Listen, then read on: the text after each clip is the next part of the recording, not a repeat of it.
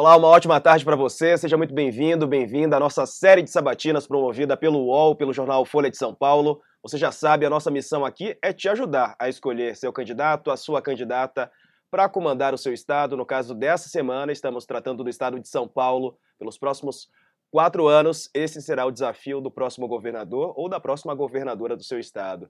Até o fim é, dessa entrevista, teremos uma hora para conversar com o pré-candidato ao governo de São Paulo. Hoje a entrevista é com Elvis César, pré-candidato do PDT ao governo de São Paulo. Comigo nessa entrevista a jornalista Carolina Linhares, da Folha, e Leonardo Sakamoto, aqui do UOL. Aos três, muito boa tarde, seja bem-vindo, prefeito. Uma ótima tarde para o senhor. Uma boa tarde, Diego. Uma boa tarde a todos. Boa tarde, Carolina. Boa tarde, Sakamoto. É um grande prazer estar aqui com vocês. Muito obrigado. A gente agradece a presença. É, antes de começar aqui a sabatina, quero só passar um, um histórico do senhor. Nascido em Carapicuíba, na Grande São Paulo. Elvis César tem 45 anos, é filho do também político Marmo César. Elvis foi vereador, prefeito de Santana de Parnaíba por dois mandatos, comandou a Câmara de Vereadores da cidade, foi três vezes presidente do Consórcio Intermunicipal Oeste, que é o maior consórcio de cidades do Brasil, e também foi vice-presidente da Frente Nacional de Prefeitos. Atualmente também apresenta um programa de TV, ou seja, um colega comunicador nosso também. E eu começo a te fazer a primeira pergunta, o reloginho vai aparecer na tela. Quando o senhor começar a responder, o tempo vai começar a correr. O senhor terá uma hora, assim como os outros pré-candidatos também. Bom, é, prefeito, quero começar te perguntando sobre a sua mudança de partido. O senhor saiu do PSDB para o PDT. São partidos é, com uma visão de mundo muito diferentes, né? Cada um tem uma visão específica em relação a muitos aspectos aí, por exemplo, da economia, da sociedade. Para o senhor, por que foi importante fazer essa mudança? Faz sentido para o senhor, no, no, ponto de vista ideológico, das suas ideias, dos seus ideais, é, essa alteração, essa, migra essa, essa migração de partido? O tempo está correndo a partir de agora. Diego, eu eu sou grato ao PSDB, eu passei boa parte da minha trajetória política no PSDB. Porém, é, no último governo, eu, embora tenha ganho vários prêmios de gestão pública, tenha sido um prefeito de referência do PSDB, que fez políticas públicas consagradas no nosso estado, eu pouco fui ouvido pouco fui utilizado como um, um agregador de políticas públicas, um, um aconselhador de região, enfim, pouco foi ouvido. E não tive a oportunidade de ser ouvido no PSDB, portanto, recebi um convite do PDT. Quando então verifiquei que os pilares do PDT, os pilares, as vértices, são tudo o que eu pratiquei ao longo da, de toda a minha gestão pública, ou seja, uma educação de qualidade, uma educação transformadora, que é um case de sucesso para o Brasil, uma geração de empregos. Nós fomos a segunda maior, somos a segunda maior é, geradora de emprego do estado de São Paulo pelo CAGED. É, cuidar das pessoas, sobretudo as pessoas que mais precisam. Enfim, o alinhamento das políticas do PDT, que é um partido de desenvolvimento, fez com, é, completamente com a minha gestão. E ao PSDB, infelizmente, não fui ouvido porque o partido se distanciou, se distanciou de, do povo. E assim teve os resultados que nós estamos percebendo agora.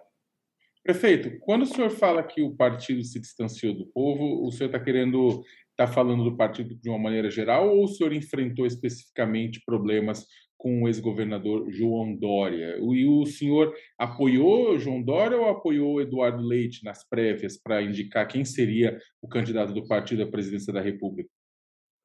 Não, a construção a construção do partido ela se dá pelo seu maior líder. O exemplo é replicado no estado de São Paulo de acordo com o seu maior líder.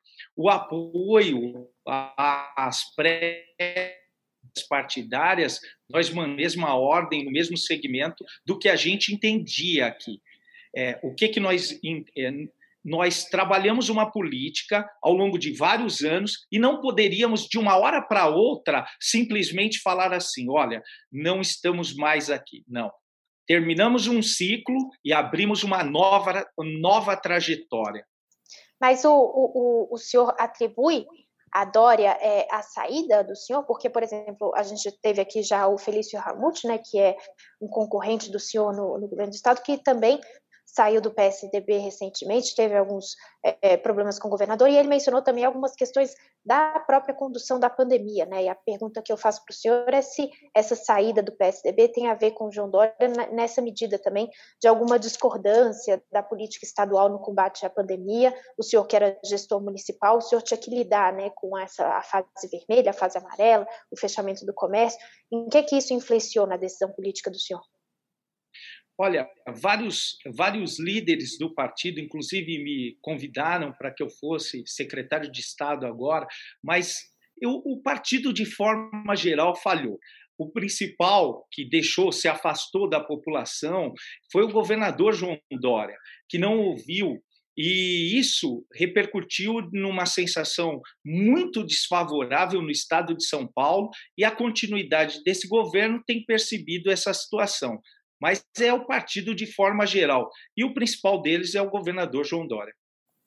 É, prefeito, desculpe, por favor, Carol. Só, só para ele responder essa questão da, da pandemia, prefeito, é, o senhor concordou com, com a, a, a metodologia né, do estado de fechamento, das fases vermelha, amarela. Mas... É, o senhor teve problemas com isso ou o senhor concordou com essa, com essa medida de enfrentamento? O que, que o senhor teria feito diferente, por exemplo, se fosse o senhor com a caneta né, de governador? Carolina, nós acompanhamos o Plano São Paulo, fizemos as medidas impostas pelo Estado, nós fizemos todas elas e fizemos as nossas a mais, e assim nós tivemos a menor, a menor incidência de mortes de toda a região metropolitana do Estado de São Paulo. Saímos assim é, bem fortalecidos com um protocolo muito adequado, criamos muitos leitos de UTI e pudemos sair assim a, infelizmente, tivemos mortes, mas com a menor incidência. É, prefeito, em 2018, na última eleição presidencial, o senhor declarou voto bem, no estado de São Paulo para o candidato do seu partido, João Dória, claro, mas para o governo federal, o senhor declarou na época o apoio para Jair Bolsonaro. Agora, Bolsonaro. O, exato, e agora o senhor está apoiando, está no partido, está no PDT, né? Está apoiando Ciro Gomes à presidência da República. Como é que o senhor é, explica para o eleitorado essa mudança? Olha, apoiou em 2018 Bolsonaro, que é uma figura à direita, né? E agora está apoiando Ciro Gomes, que é do, da centro-esquerda. Olha, é, Sakamoto, eu estou cansado de votar por exceção. A gente vota em um porque não gosta do outro vota neste porque não gosta daquele. Nós precisamos votar por convicção. E é isso que eu estou buscando: votar por convicção num candidato extremamente preparado, aliás, o mais preparado para o Brasil, um candidato que tem 40 anos aí de gestão pública, conhece todas as camadas, desde o município, o estado, o governo federal, e por onde passou, deixou um legado de eficiência e realizações. E mais, tem um projeto claro de desenvolvimento econômico para o nosso país. Então, agora, nós estamos opinando por um voto de convicção para que a gente possa tirar o país dessa situação. Ou seja, em 2018, o senhor é, afirma então que foi um voto de exclusão. Foi votar no, em Jair Bolsonaro para não eleger na época o PT. Exatamente. Agora, trazendo um paralelo para 2022 agora, prefeito? A gente sabe que é, as pesquisas mostram que há um ambiente polarizado né, entre Lula e Bolsonaro, e isso tem se refletido, é, de certa maneira, nos estados também. Né? Muitos apostam que São Paulo vai ter uma polarização entre um candidato que vai subir no palanque do ex-presidente Lula e um candidato que vai subir no palanque de Bolsonaro. Como é que vai ser possível furar essa bolha, quer dizer, sair desse, desse desenho que já se, se mostra que vai ser, pelo menos até aqui, a tendência, não só nacionalmente, como também em estados como São Paulo? Eu tenho certeza disso, eu tenho certeza que será possível, até porque o Estado de São Paulo ainda não definiu essa polarização. Todas as perguntas, é, todas as pesquisas no Estado de São Paulo mostram um efeito de eu voto. Hoje nós estamos assim com ainda mais de 40% dos eleitores sem definição de voto para governador. Estão me ouvindo? Teve um problema na conexão, mas já retomamos o contato com o senhor. A gente está tendo alguma instabilidade desde o início da entrevista, mas está dando para entender o que o senhor fala. O senhor falava então sobre essa indefinição e decisão, muita gente ainda não sabe em quem votar, certo? Exato. E até fazer um complemento nesse sentido, pelo seguinte: olha, eu, quando saí da minha gestão, eu tive quase 90% de aprovação. O candidato da extrema esquerda foi gestor comigo, foi prefeito, saiu, não conseguiu alcançar 15%. Foi considerado um dos piores gestores de São Paulo. Por outro lado, o candidato da extrema direita vem como é, morador há dois meses de São Paulo, vem é, cumprir um propósito protocolar partidário.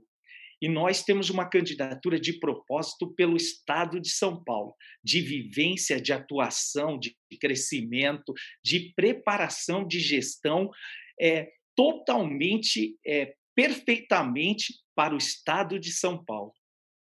Prefeito, Perfeito. Desculpa, perdão, Carol, é, não é uma pergunta, mas só para um esclarecimento aqui. Na resposta, o senhor falou de dois candidatos. O senhor falou do Tarcísio né, é, Freitas e o senhor falou do Fernando Haddad. O senhor colocou, então, o senhor colocou Tarcísio na extrema direita e Fernando Haddad na extrema esquerda? Sim, são as colocações que eles estão hoje. Eu, ah, eu, é eu ia justamente. O PT para a extrema esquerda e o Republicanos para a extrema direita, só para entender se a gente é compreendido corretamente esse posicionamento. Mas aí, nesse caso, mas aí, nesse caso, o senhor inseriria Ciro Gomes aonde no espectro político no, eleitoral? No centro, no centro-esquerda, um candidato hoje que dialoga com toda a sociedade.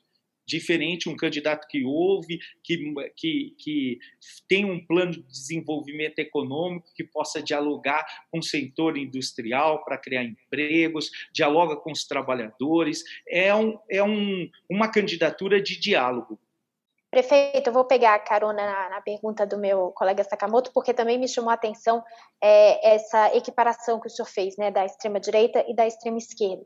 É, o candidato Ciro Gomes tem muitas críticas, né, o presidente Lula fez essas críticas aqui nesse espaço de sabatina da Folha do UOL também, mas ele fez uma diferenciação, ele disse, olha, pior do que Lula é Bolsonaro. Queria saber se o senhor coloca realmente Tarcísio Haddad no mesmo é, patamar e Bolsonaro e Lula também no mesmo patamar, ou se o senhor concorda com o Ciro Gomes de que existe uma, uma distinção, é, principalmente no que se refere ao apreço pela democracia, né? Olha, eu, eu não coloco no, no, mesmo patamar ninguém, até porque são pessoas de pensamentos distintos. O que eu sei é o seguinte: eu sei que nós aqui de São Paulo não vamos aceitar candidaturas que surfam ondas dos seus candidatos a presidente da República. O povo de São Paulo vai discutir São Paulo, vai discutir o melhor projeto para São Paulo, a pessoa mais preparada para São Paulo.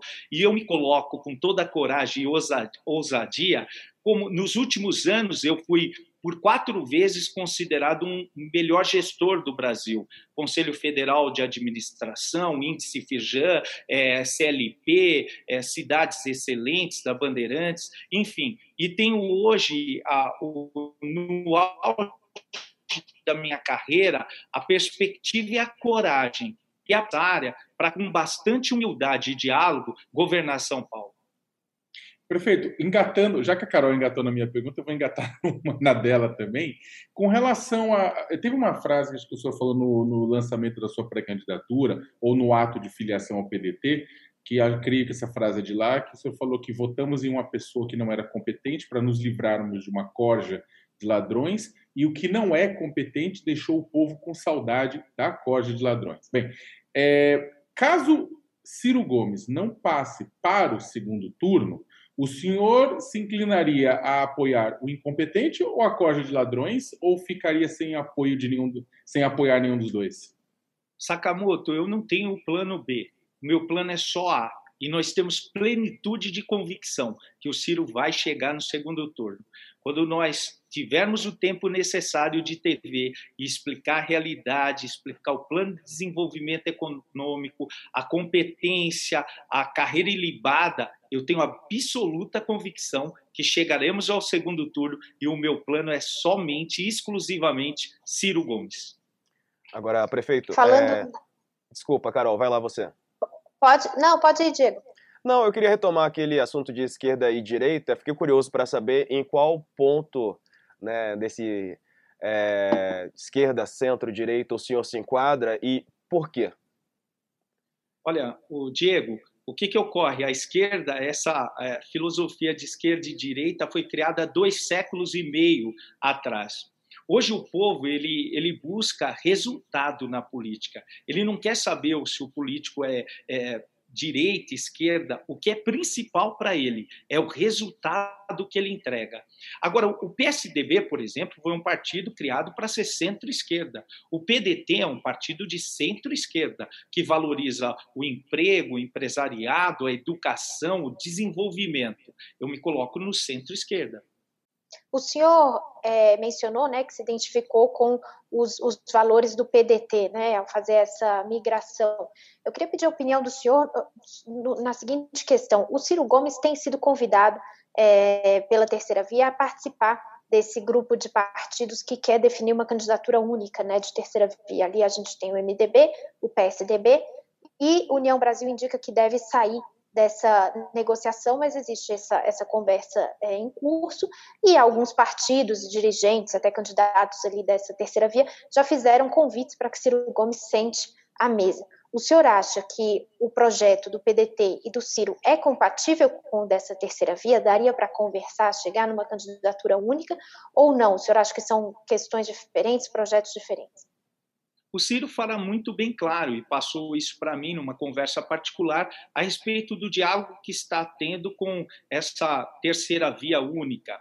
Ele acha difícil uma, os pensamentos com o João Dória, ele não consegue ter nenhuma compatibilidade com o modo de pensar, com a estratégia, pois o que ele elencou, mas com União Brasil, com outros partidos, ele tem um diálogo e as proposituras são bem semelhantes ao plano de desenvolvimento nacional que nós iremos empregar. Então, vamos dar tempo ao tempo para ver onde chegaremos. Mas o senhor acha possível que esses partidos é, deixem de lançar candidatos, apoiem é, Ciro Gomes, o, PD, o PSDB, o MDB? Ou isso eu não vai acontecer? Que, eu acho que o União Brasil seria possível. E, e eu Será... faço a mesma pergunta, faço a mesma pergunta em relação aqui ao, ao, ao Estado de São Paulo. O senhor pensa em abrir algum diálogo com outros partidos? Porque até agora o senhor não tem partidos na, na, coligação, né? A gente tem também outros candidatos na mesma situação aqui em São Paulo. O senhor acha que dá para conversar com alguns desses candidatos para tentar unificar as candidaturas? O senhor vai fazer isso? Com quem o senhor considera conversar ou não? Carolina, você está já acompanhando meus passos. Nós estamos sim, nós estamos conversando com vários outros candidatos e dialogando no propósito de se unirem a nós para que nós possamos montar um bloco, uma aliança mais é, mais concentrada para chegar ao segundo turno e ganhar o governo do estado de São Paulo. Mas sempre deixando muito claro que nós não desistiremos da candidatura própria. Você então, quais, quais que... partidos, prefeito? Só porque não, o senhor não, não, mencionou. O senhor disse que está conversando, eu, mas pode dizer com quem? Eu posso, eu posso deixar para a próxima oportunidade, porque nós estamos em tantos diálogos e, e na próxima, com certeza, falarei a respeito disso. Prefeito, o, Vamos cobrar o senhor. O senhor falou que, bem, que vai, que não vão desistir da candidatura própria. Acho que essa é uma pergunta que a gente está fazendo para vários dos candidatos que estão. É, a, bem, até agora as pesquisas, o senhor não está aparecendo na, na, na, maioria das pesquisas ainda, vai começar a aparecer, mas, de qualquer maneira, existem alguns candidatos, como Haddad, França, Tarcísio, Garcia, que estão mais à frente e tem outros que estão num outro pelotão. É, a candidatura do senhor, é claro também que ao mesmo tempo o senhor não vai dizer isso agora, se estiver pensando, mas há a possibilidade lá para frente que se a candidatura do senhor não atingir determinado patamar que vocês estão imaginando, que você, que o senhor ou saia para um cargo do legislativo ou com, eh, participe de uma outra chapa ao governo do estado? Sakamoto, não há nenhuma possibilidade. E eu vou usar aqui com bastante humildade discordar de você, porque nós já aparecemos em todas as pesquisas. E com o tempo da nossa campanha, nós somos um, o, o candidato que mais cresceu, porque o candidato que tem menos de um mês de lançamento da pré-candidatura, aparece em todas as pesquisas. E a, a nossa, a, a nossa estratégia de trabalho está muito bem alinhada, nós temos já o plano de projeção, a estruturação da campanha e fatalmente vamos crescer e não há possibilidade nenhuma de desistirmos ou nos aliarmos ou, ou sairmos em outra, outra função. Perfeito. É, falando um pouco já da, das propostas do senhor, o senhor, o, o pai do senhor, na verdade, na, no evento de lançamento da sua candidatura, reclamou é, da questão dos pedágios, né? Então, pergunto para o senhor qual que é a proposta do senhor nessa, nessa questão da, das concessões de rodovia e dos pedágios, né? Se o senhor planeja, por exemplo, é, diminuir o valor dos pedágios, enfim, o que, que o senhor pretende fazer nesse aspecto? É, nós temos uma estratégia a partir do primeiro dia de governo. Nós vamos determinar por meio de um decreto auditoria de todas as praças do pedágio, porque o pedágio hoje, a tarifa de pedágio no estado de São Paulo nos gera indignação.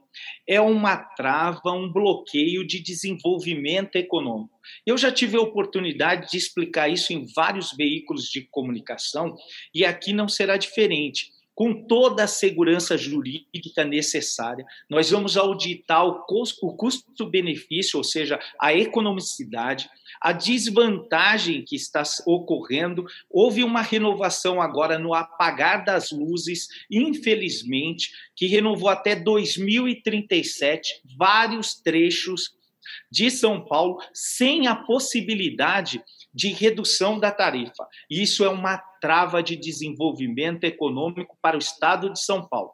Na região metropolitana de Ribeirão Preto, por exemplo, serão criadas mais 18 praças de pedágio. Na região da oeste de São Paulo, foram criadas mais 16 praças de pedágio. Então, isso é um enforcamento do sistema produtivo. É impossível a retomada da economia com valor da tarifa de pedágio nesse montante.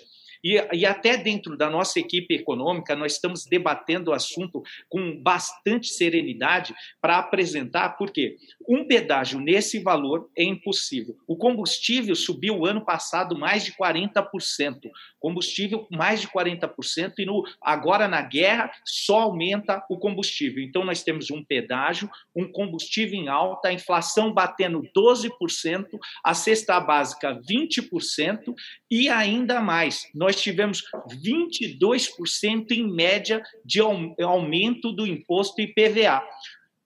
Enfim, o sistema produtivo em São Paulo está enforcado. E o governo, por sua vez, o sistema de produção cada vez mais desindustrializado, com um déficit fiscal de 10 bi na balança comercial de São Paulo, com a desindustrialização do sistema produtivo, enfim, com essas condições que não, não são nada favoráveis para a retomada econômica, o governo passa com 29 bilhões de reais de superávit, ou seja, excesso de arrecadação de 20 para 21 e comemora um excesso de arrecadação de 21 para 22 de 54 bilhões de reais. Agora houve a concessão do trecho norte do Rodanel, onde o governo seria indenizado. Mas o governo não precisa ser indenizado pela concessão. Nessa licitação, o governo pode aplicar a esse dinheiro que está guardado no caixa, que não deveria estar, deveria estar sendo aplicado na retomada econômica, nas políticas públicas de construção de São Paulo, para mitigar, para abaixar o valor da tarifa. E com o valor da tarifa, os arranjos produtivos locais estão totalmente desorganizados, porque o turismo não tem como para você vir em Santana de Parnaíba, se paga pedágio. Para você ir ao interior de São Paulo, você paga pedágio. Para ir para a Baixada Santista, se paga pedágio. Então, nós perdemos já uma força que poderia ser multiplicada no turismo. O sistema produtivo que vem de dois anos de superávit, ou seja, excesso de arrecadação, ele não vai repetir esse ano. Porque no pós-guerra, a história nos mostra que o pós-guerra ele faz uma alavanca da economia por meio de injeção do Estado. O Estado, com 54 bilhões de superávit, me assina drasticamente, pega o polo da Anguera, o maior polo logístico de toda a região, a, a, a cidade de Cajamar, com um pedágio de 10 quilômetros que é cobrado 10,60 por cada sentido da rodovia. Isso são mas, travas. Mas o, o senhor está dizendo que, que é, é possível, dentro de um contrato é, vigente, não. diminuir o valor da tarifa? É isso que eu não entendi. Carolina, você me desculpa a minha indignação, é que eu fico um pouco indignado com essa situação do pedágio, mas não é possível. Tanto é verdade que eu li já, eu apresentei, mas talvez não tenha apresentado bem, como que faz para reduzir. E eu vou lhe dizer agora mais compassivamente. Olha, nós temos que auditar, verificar a economicidade, ver se está certo o valor do pedágio aplicado, da tarifa do pedágio aplicada, e se estiver, indenizar para baixar. Nós discutimos no início desse ano, por três meses, o subsídio dos combustíveis e passou batido a questão da tarifa do pedágio que enforca o sistema produtivo. As maiores transportadoras do Brasil estão em São Paulo. Todo o eixo de comunicação é rodoviário. Então, a, a economia de São Paulo, eu vou combater a tarifa do pedágio e com segurança jurídica como eu já lhe expliquei. Agora, na concessão, o Estado não precisaria receber indenização. Por que indenização? Se já está com 54 bilhões de superávit no caixa.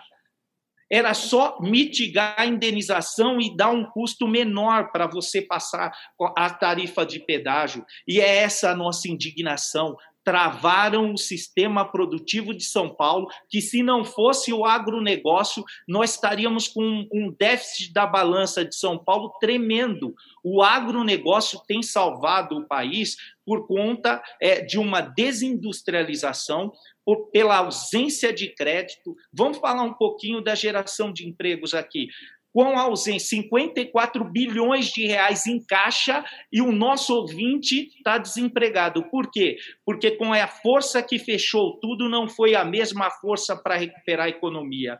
A, a, como se recupera a economia? Com crédito. O Estado tem dois bancos. O Banco Desenvolve SP, o Estado tem o Banco do Povo, e, esse, e essas instituições deveriam socorrer. Você que está me ouvindo, que quebrou, que passou por dificuldades, dificuldades, que você que foi que foi a falência, enfim, por meio de uma estratégia muito bem adotada. Isso é falha de gestão de recuperação da economia de São Paulo. Porque se você presta assistência técnica para os empreendedores, para o sistema produtivo, para os empresários, você emprega Perfeito. dinheiro bom em quem sabe produzir. E fazemos a grande diferença. Essa é. E assim nós vamos fazer a maior geração de empregos da história história desse Estado. É. O senhor está falando aí. Algum... Desculpe, vai lá, Sakamoto. Não, vai lá, vai lá, por favor. É, é o seguinte, prefeito, é, durante muito tempo, né, acho que anterior até a sua administração, é, a região de Santana do Panaíba, Barueri, entre outros municípios, é, é, participavam na prática de uma guerra fiscal por conta do INSS, do ISS para trazer investimentos para o município, né? E aí brigava inclusive com a cidade de São Paulo. Você tinha muitas empresas que iam se instalar lá por conta de, do imposto do ISS menor e mais baixo, né? Como é que o senhor vê isso? O senhor acha que é, como, como resolver essa questão das disputas? O Tribunal de Justiça de São Paulo, é claro que já deu posições sobre isso, mas eu queria saber se o senhor acha que os municípios devem ter essa liberdade de poder estipular, é, deveriam ter essa liberdade de poder estipular um imposto menor para poder atrair investimento, ou isso deve ser uma coisa uniformizada? Sakamoto, é, essa questão houve uma uniformização com o mínimo aplicado por uma legislação federal. Então, o mínimo hoje do imposto sobre serviço são 2%. O que, que as cidades e as regiões precisam fazer? Eu tenho dado mentoria nesse sentido para um plano de desenvolvimento estratégico local, que a gente precisa é, ter um diagnóstico para potencializar habilidades e diminuir as fragilidades. Isso aqui não é mais do mesmo. Toda a região administrativa de São Paulo precisa ter um diagnóstico e um investimento nesse sentido. Por que, que hoje Santana de Parnaíba é o polo de tecnológico da região metropolitana do estado de São Paulo, do estado mais rico da federação? Por quê? Porque nós criamos uma política pública de formação de capital humano. Nós somos a segunda melhor, é, temos a marca de a segunda melhor formação de capital humano no, no estado de São Paulo. Nós temos, nós somos a cidade mais segura do estado de São Paulo. Há oito anos não morre um jovem negro assassinado aqui em Santana de Parnaíba. Nós trabalhamos com infraestrutura de fibra ótica por toda, por to, mais de 300 quilômetros na cidade cidade e fizemos legislações é, é, favoráveis à implantação de empreendimentos, mas não só no valor. O que, que a gente pode falar, falando de uma forma de empreender cidades? Favorável, nós, desculpe interromper. Desculpe não, interromper. Deixa eu só terminar, só terminar esse raciocínio, é, por gentileza. O que, que acontece? É, nós não temos que lutar só sobre o valor o valor da alíquota empregada no imposto. Nós temos que fazer um platô, uma transformação para que as condições sejam favoráveis para a implantação da tendência econômica da região e do município. É assim, por exemplo, aqui nós temos é, várias unidades de formação de 4.0. Aqui nós temos o sonho de ser uma cidade de programadores. As políticas públicas empregadas há seis, sete, oito anos atrás, elas são perenes. Elas continuam até hoje formando a garotada em Python, formando a garotada. Aqui nós temos uma plataforma que é para a cidade inteira, com 150 mil habitantes, que, que emprega 21 idiomas gratuitamente. E tem 22 mil pessoas que fazem sua segunda língua.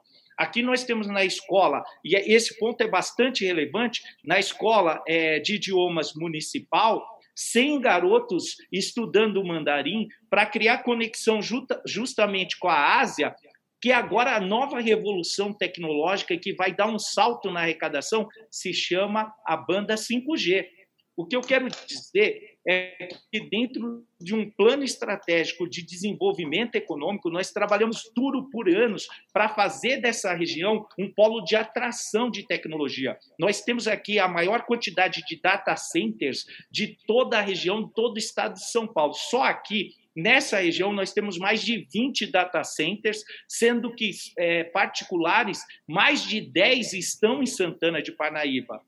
Então, quando é, você faz políticas públicas que dão espaço para a iniciativa privada fazer os seus negócios e, e prospectarem a, a, transformação, ou melhor, o desenvolvimento deles, isso você vai ter resultado. Você não pode só competir com o valor da alíquota do imposto.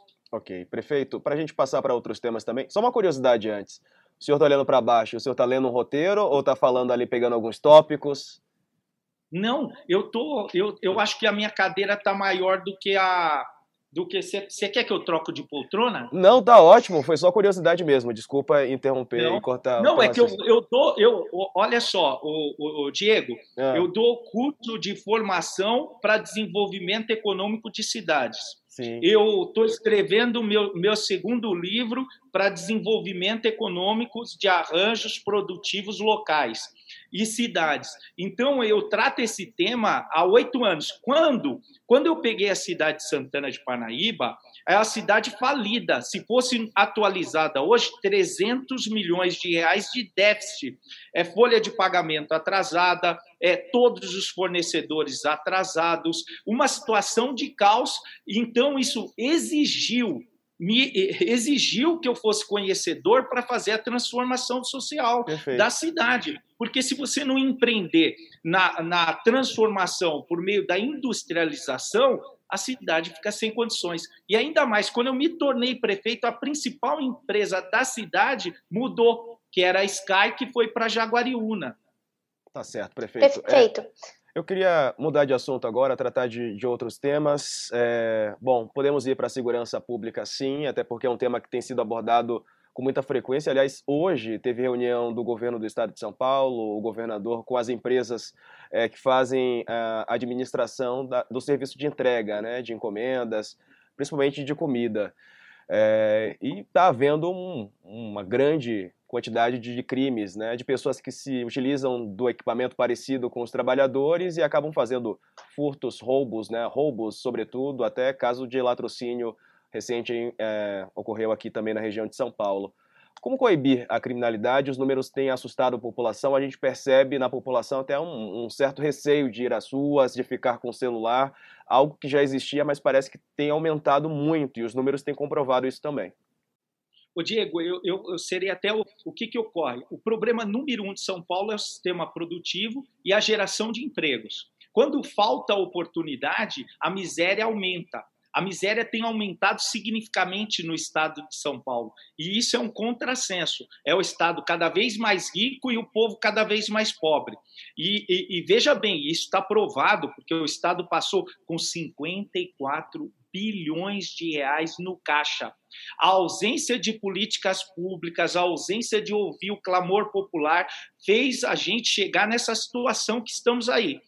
E vamos no passo a passo. Hoje nós temos uma linha abaixo da linha da dignidade extremamente considerável no estado de São Paulo. E como que nós precisamos é, é, resolver isso com políticas de curto, curto, médio e longo prazo? Qual é a política que nós temos aqui? Estamos trabalhando na equipe de trabalho aqui, é, que eu farei imediatamente. É a política pública de combate à miséria com a criação de um projeto que aqui em Santana, e aliás eu já fiz, eu tirei mil famílias da linha da miséria aqui em Santana de Parnaíba. E nós vamos iniciar em 90 dias tirando 200 mil famílias da linha da miséria, porque tem pessoas inscritas no CAD Único que há mais de dois anos não conseguem emprego, só ficam eh, dependendo de cesta básica e o nosso povo não quer mais cesta básica. O nosso povo ele quer oportunidade.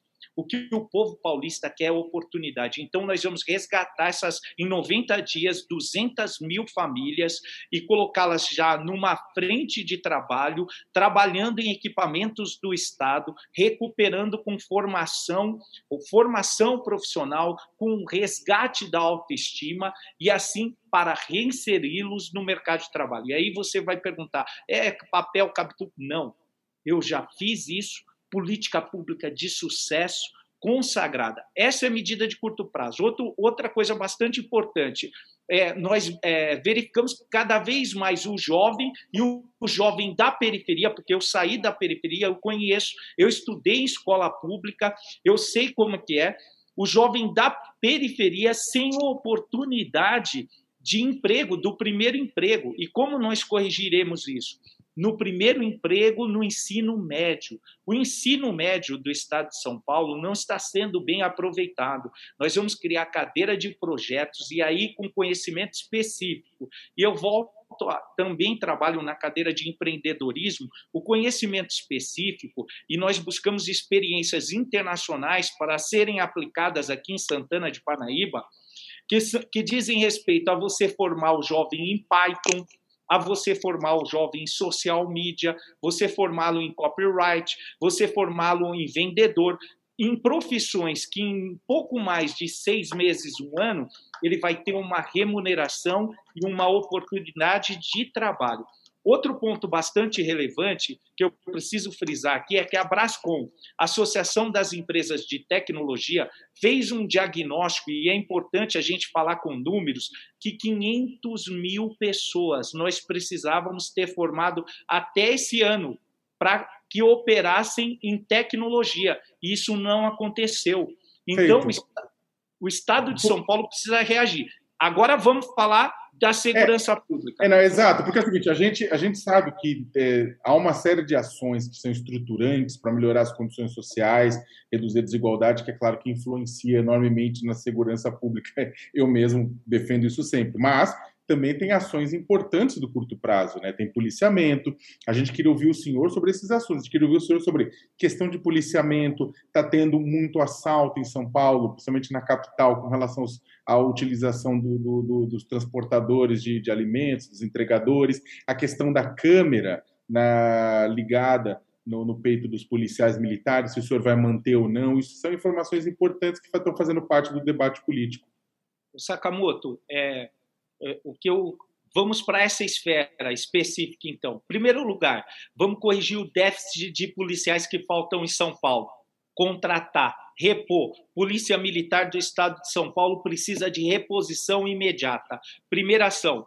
Polícia Civil do Estado de São Paulo, abandonada, os últimos anos mostram a piora da qualidade de serviço da Polícia Civil. Você vai numa delegacia, os delegados, os investigadores, enfim, os escrivães, eles estão fazendo de tudo para tocarem as delegacias. O déficit de capital humano de servidores públicos na polícia é real.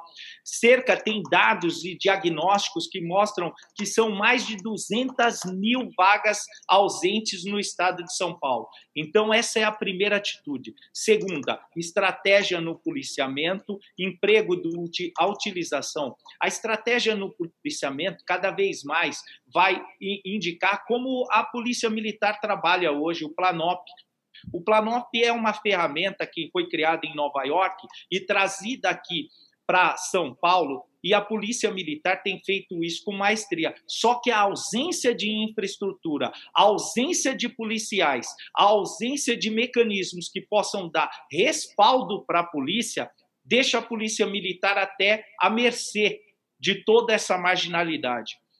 Esses dois passos são os primeiros dois passos que o governo, que eu farei como governador a chamar do concurso, e se tiver concurso, se não, já vamos estabelecer. Tá, Parece-me que está sendo feito um concurso agora, está na segunda fase de policiais militares. E, e, isso precisa chamar imediatamente. Isso não foi visto lá em 2020. E quando eu falo que não foi ouvido, porque eu lancei esse diagnóstico há dois anos atrás. A defasagem dos policiais militares tem impactado na qualidade do policiamento em São Paulo. Por outro lado, e não menos importante, é a questão das delegacias de polícia. A nossa Polícia Civil, que tem uma estrutura precária, sucateada, precisa ser vista com outros olhos. Nós precisamos contratar policiais civis, estruturar as delegacias, estimular. E um outro ponto bastante necessário é um diagnóstico do planejamento para aumentar o salário desses servidores. Senhor, Esse, mas... não, não falar, não falar, sabe, Sakamoto, o que, que ocorre? Não é faltar com a verdade. Isso eu nunca farei. Você mas olha, que... só para gente, só a gente encerrar esse tema, porque a gente precisa ir para outros temas ainda e tá, o relógio está correndo. Mas o senhor não respondeu ainda a nossa pergunta. O senhor concorda com a utilização das câmeras é, utilizada pelos policiais, assim ligadas uh, como tem sido feito até agora? O senhor manteria? Olha, o que, que ocorre? A utilização das câmeras, segundo os dados, tem dado um resultado positivo. Em primeiro lugar, a letalidade caiu e a preservação da idoneidade, da integridade física do policial tem sido é, acima da expectativa. Mas, por outro lado, você há de concordar comigo que 12 horas uma câmera ligada ao seu lado chega a ser desumano. Então, nós precisamos, junto com a corporação, com, com o comando, com todos os policiais, encontrar uma solução é, técnica melhor para adequar essa, essa situação. Eu vi um outro candidato falando assim a respeito de é, quando desembanhar a arma, alguma coisa assim, mas não é isso. Não é isso que precisa ser feito. Nós precisamos encontrar uma solução que seja é, mais respeitosa para o bom policial, para o bom policial e que tenha a mesma eficiência. Esse é o entendimento. Agora que o uso de câmeras melhorou a qualidade do serviço, melhorou. Só que ele é desumano. Imagine eu e você 12 horas por dia com uma câmera ligada ao nosso lado, na no... tudo que nós fazemos Então, Voltou. Voltou prefe... a conexão. Prefeito. Será que vocês me ouviram? Ouvimos. Sim. O senhor tinha concluído? Hum. É, olha, eu, eu concluí, é, mas eu concluí que na questão que é desumano o uso de câmera, é 12 horas ininterruptas. E eu nem eu não tenho condição, na verdade, ninguém tem condição de saber quais são os parâmetros técnicos. Como eu entendo um pouquinho de é, é, me debruço um pouco a respeito do na verdade, a gente entende da implantação de iCloud, de data center, é, diz tudo. E é uma tecnologia muito cara. O armazenamento dessas imagens, 12 horas ininterruptas, é um armazenamento muito caro para o Estado. A gente precisava ver como isso está funcionando. Então, tem essas três vertentes: que melhora, melhora. Que, que é desumano ficar 12 horas, imaginem vocês, 12 horas com uma câmera ligada ao seu lado, e o terceiro, qual é o custo disso e como a gente trata isso. E o diálogo é a quarta posição. O senhor defende uma outra solução que não essa, isso só para ficar claro. Ou se não essa, com mais humanização. Entendi. Eu com queria falar. Respeito... O senhor, o senhor falou sobre o, o, Estado ter dinheiro em caixa, né? É, o senhor falou isso em, em, algumas respostas aqui. Agora, muito, muito dessa, desse aumento da arrecadação, né, dessa folga no caixa do governo do Estado, veio a partir de um projeto polêmico na Assembleia Legislativa, o PL 529, que o senhor deve ter acompanhado. Ele aumentou é, impostos de CMS aqui no Estado e, com isso, é, conseguiu arrecadar é, conseguiu aumentar também a arrecadação do Estado. Foi um projeto bastante criticado, é, teve também um, projeto complexo, né, envolveu a extinção aí de algumas estatais, enfim, uma série de medidas, mas essa questão dos impostos foi bastante criticada, e o pai do senhor, como deputado é, estadual, votou favoravelmente a esse projeto. Queria saber se o senhor é, foi a favor desse também, né, seria a favor desse método de aumento de impostos para dar uma aliviada aí no caixa do Estado e, e, se o senhor manteria né, as medidas que foram aprovadas nesse projeto. Isso foi muito, deve ficar muito bem claro isso, muito bem claro todo projeto que cuida de tributo, ele vem com um impacto financeiro acoplado. Então a Secretaria de Finanças, a secretaria que cuida desse projeto, ela vai mandar para a Assembleia Legislativa falando o porquê da necessidade disso e o impacto financeiro. E o que foi falado na base lá da Assembleia Legislativa é, para todos os deputados que votaram a favor desse projeto é que o Estado não teria condições de honrar as obrigações, tanto de folha de pagamento, bem como, como as despesas de saúde da pandemia. Tudo isso foi argumentado na, na, no laudo de impacto financeiro e, o, e os deputados agiram naquele momento em cima de um documento expendido pelo próprio governo. Agora, eu sou, sou totalmente contra porque eu já fiz ao contrário. Eu vou lhe dizer como. Eu fiz uma política de reestruturação, eu resgatei a minha cidade da falência e somos a única cidade que há oito anos no Brasil, oito anos não reajusta o IPTU que é justamente nesse processo que eu estava falando, de empreender no desenvolvimento econômico da cidade. Quando você majora a alíquota de um tributo, você pensa que a cadeia produtiva, e justamente às vezes, enforca aquele de maior necessidade e o de maior necessidade alcançou alguns itens até da cesta básica. E é por isso que eu contesto a política econômica do governo atual, porque bloqueia, é uma trava de crescimento econômico que representa hoje já uma sinalização que o estado de São Paulo crescerá apenas 1%.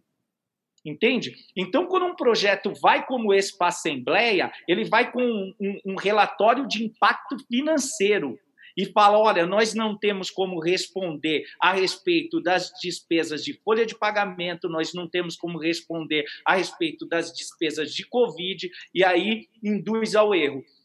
Voltando aqui para nós, o que o fato bem claro que for, houve falha de gestão, uma falha clara de gestão.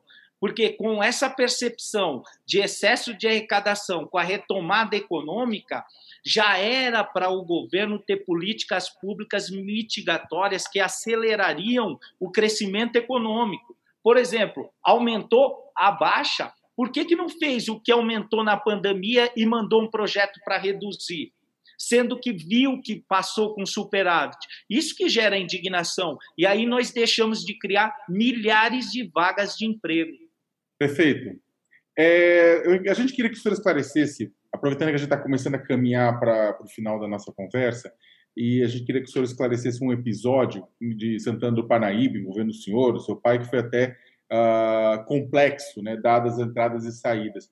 Em maio de 2012, o mandato do senhor como vereador foi cassado por conta de uma acusação de quebra de decoro parlamentar, acusação de, de compra de votos. O senhor conseguiu um efeito liminar, suspensivo, acabou se candidatando novamente. Depois de eleito, essa cassação foi, foi, é, foi é, extinta. E só que aí, naquele mesmo processo, naquele mesmo ano, a, o pai do senhor acabou sendo tendo o mandato cassado por conta da lei da ficha limpa, o registro da candidatura cassada por causa da lei da ficha limpa. O senhor acabou é, assumindo e depois, numa eleição tampão, acabou se elegendo e depois, é claro, acabou se reelegendo prefeito. Mas todo esse momento, na verdade, né, é um momento queria que a gente a gente queria que o senhor falasse um pouco mais sobre esse momento, um momento confuso, caça, não caça, é, sobre as responsabilidades, ao que o senhor atribui é, toda essa confusão? Foi oposição? Foi o que, que aconteceu? Sakamoto, eu fui vereador muito jovem em Santana de Parnaíba, o vereador mais votado da história de Santana de Parnaíba. A minha família com uma tradição histórica de realizar festa de Natal é, há 15 anos, realizando a festa de Natal e entregando brinquedos para as crianças. E no Natal de 2011, um ano antes da eleição, eu, nós realizamos a 16 festa de Natal da minha família em conjunto com o bairro. E nesse Natal eles imputaram que eu estaria comprando votos um ano antes da eleição. Eu era a única voz contrária de um regime de dominação, um prefeito que já comandava a cidade por quase duas décadas, a única voz de oposição na Câmara, um vereador que tinha um, um potencial de, de, de gerar um, um posicionamento oposi de oposição claro, evidente, que era ouvido pela população de Santana de Parnaíba, ou melhor, que denunciava as dores, a indignação de uma população que há muitos anos não não aparecia um líder para falar aquilo no microfone. Então, eles praticamente forjaram um vídeo que depois a justiça mostrou que estava equivocado, que o, o, áudio que foi colocado dentro do meu gabinete foi gravado num salão de cabeleireiro. Enfim, tudo isso ficou muito claro e evidente. Só que a justiça eleitoral ela não faz trânsito em julgado. E os meus adversários, mesmo sendo comprovados, sendo claro, tanto é verdade que as minhas votações até hoje só sobem. São votações assim de algo. Eu fui várias vezes é, tido como votações proporcionais é, maiores do Brasil, de 7 a 10% das votações no legislativo. Então, essa situação ela é ventilada em todo o processo eleitoral. Todo o processo eleitoral há uma, há uma, uma situação para que seja reanalisado. Mas, graças a Deus, isso ficou bem claro, bem definido, não passou de, um, de uma fraude, de um golpe, e, e eu consegui, com isso, cumprir o meu propósito que foi tirar a minha cidade de uma situação de falência e ganhar quatro prêmios como melhor gestor do Brasil, pelo Conselho Federal de Administração, pelo índice FEJAM, que é o índice da Federação do Estado do, da, das Indústrias do Estado do Rio de Janeiro, pelo CLP, o Centro de Liderança Pública, que consegui segundo melhor pelo, pelo Conselho Federal, primeiro nas cidades acima de 100 mil habitantes pelo índice Firjan em 2019, é, primeiro lugar nas cidades até 150 mil habitantes pelo Centro de Liderança Pública e em 21 com os dados de 20, que é os dados econômicos de 20, o atual prefeito Marcos Utonho, é, a nossa cidade foi considerada a cidade excelente, a número um do Brasil em gestão fiscal e transparência.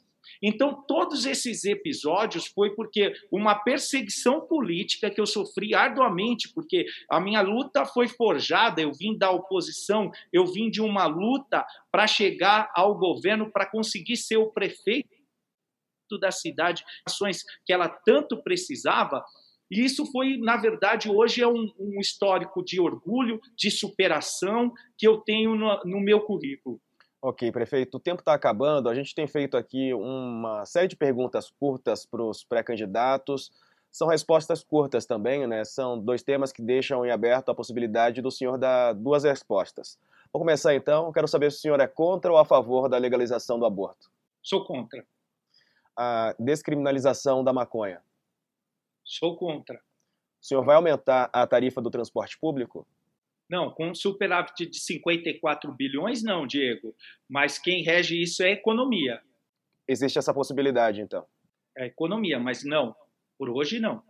Tá. A concessão de parques públicos à iniciativa privada, o senhor é a favor ou contra? Eu sou a favor desde que não, não gere nenhum custo para os usuários, cidadãos paulistas, e não seja só os parques principais. É, o modelo tem que alcançar também os parques periféricos, para que tenha um pacote e todos tenham a mesma qualidade de serviço e respeito pela, pelo Estado. Ok. É, inspeção veicular em todo o Estado? Sim ou não? Inspeção é um momento é importante, sim, mas que não pode trazer mais encargos. O sistema produtivo já está alijado e a cobrança de mensalidade nas universidades públicas. O senhor é a favor ou contra essa cobrança? De forma alguma, não. É contra?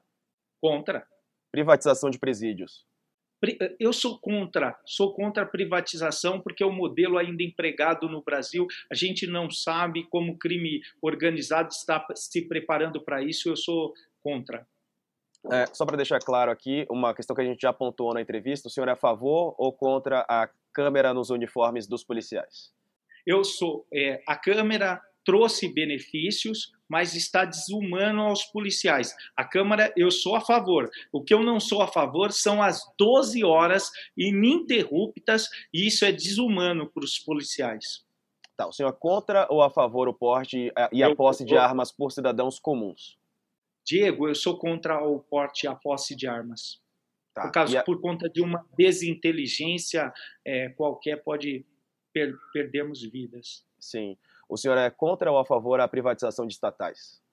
Eu acho que não tem mais nada para privatizar em São Paulo, mas toda privatização ela deve ser por meio de um diagnóstico. Serei a favor se ela for boa para o povo, gerar resultado de eficiência e um impacto social favorável. Vamos para um exemplo prático aqui, as linhas da CPTM e do metrô. Por meio de concessão, que melhore serviço, que melhore serviço e tenha um impacto social favorável, só a favor. A conexão deu uma travada, o senhor é a favor, certo? Uhum. Ok. Ponte ou túnel? Qual dos dois o senhor acha a melhor opção para ligar Santos ao Guarujá? O, o, essa é uma novela, eu não posso falar muito, mas é até uma, é uma vergonha a ineficiência do Estado de São Paulo não ter realizado ainda essa obra. Eu não conheço o projeto executivo, eu não conheço, mas eu presumo que o projeto executivo da, da ponte tenha uma economicidade maior. Pela minha experiência, que eu já fiz pontes e túnel, eu acho que, nesse caso, a ponte tem um custo-benefício e melhor para o cidadão. Certo. E sobre as operações policiais na Cracolândia, o senhor concorda, não concorda? Puxa, não falamos da Cracolândia. Não, eu, eu discordo. A, a, não, as operações têm que ser de imersão de políticas públicas conjuntas de assistência social de saúde, de desenvolvimento econômico e, por último, operações policiais. Nós não podemos ter um Estado com 54 bilhões em caixa e as pessoas dissolvendo na sarjeta. Nós não podemos ter uma ausência de política pública social que não tem sequer um chamamento para internação espontânea, de restabelecimento okay. do cidadão. É só porque essas perguntas são mais curtinhas mesmo, tá? A gente dá um tema, mas é, acho que deu para captar aqui a ideia do senhor. Eu quero saber uma qualidade e um defeito do senhor também, para o público que nos acompanha, por favor. É uma qualidade, talvez, a determinação. É, e defeitos eu tenho muitos, mas o principal deles deve ser a impaciência, porque eu sou, eu sou, eu busco resultado. E por que o senhor quer ser governador do estado de São Paulo? Eu quero ser governador do estado de São Paulo. Você que está me ouvindo, porque eu quero prospectar e voltar, voltar a ser uma estrutura o nosso Estado com um propósito de ser o Estado que alavanca o Brasil.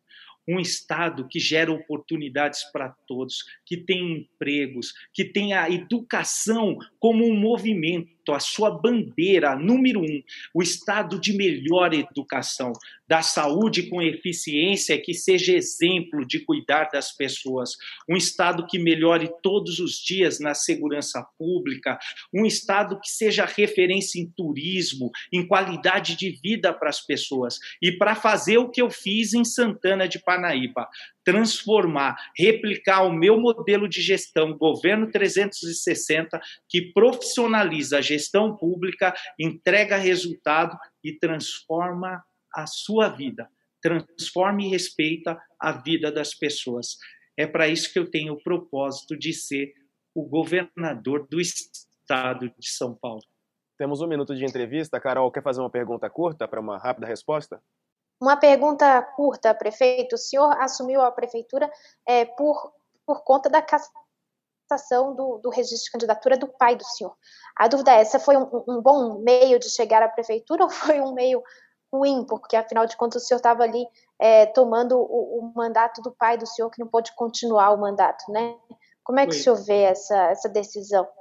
Foi muito triste para mim, sob a ótica que você está me perguntando.